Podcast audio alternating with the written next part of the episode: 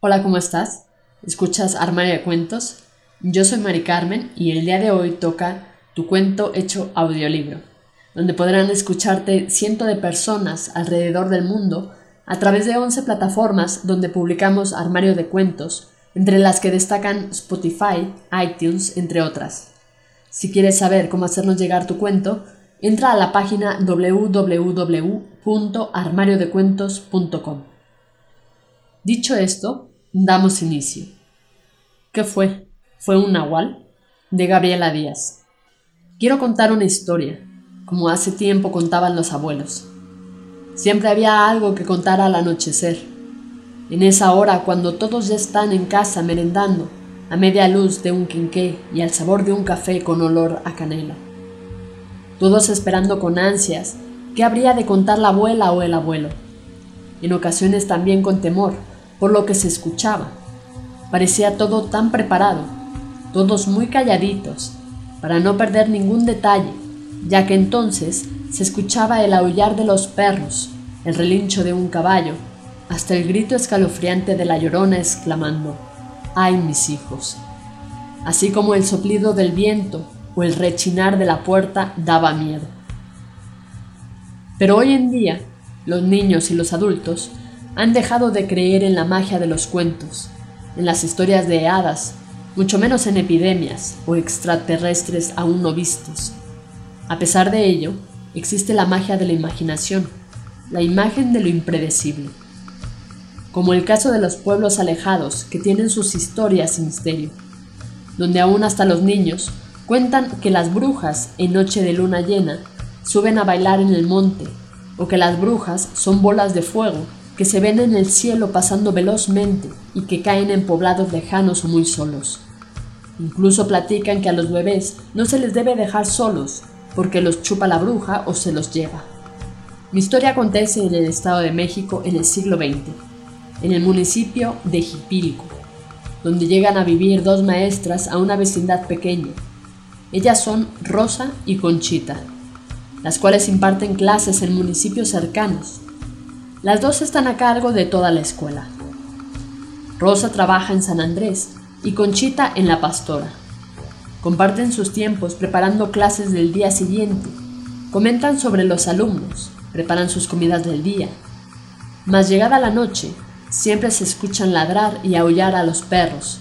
El cerrojo de la puerta del cuarto donde viven se escucha como si la puerta se fuera a abrir, mas no hacen caso y se quedan dormidas ya por la noche. Así pasan los días de manera normal. Se llega el fin de semana y van a su casa en el estado de Morelos.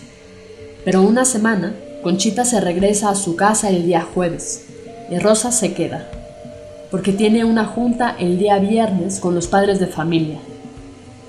Ambas se encuentran el día domingo. Conchita le pregunta a Rosa cómo le fue.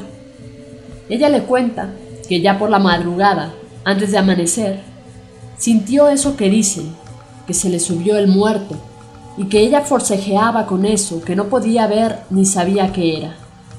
Entonces empezó a rezar hasta que amaneció. Conchita no creyó. Pensó, han de ser sus nervios porque se quedó sola. Pasaron más días. El supervisor ocupaba las fotos de los alumnos de sexto grado con urgencia, a lo cual Conchita insistió fueran a ver al maestro Antonio, quien vivía también en Jipilco, para que le preguntaran si se aceptaban fotos instantáneas.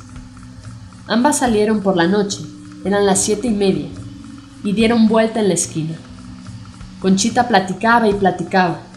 De pronto, a media cuadra, se escuchó como un chillido.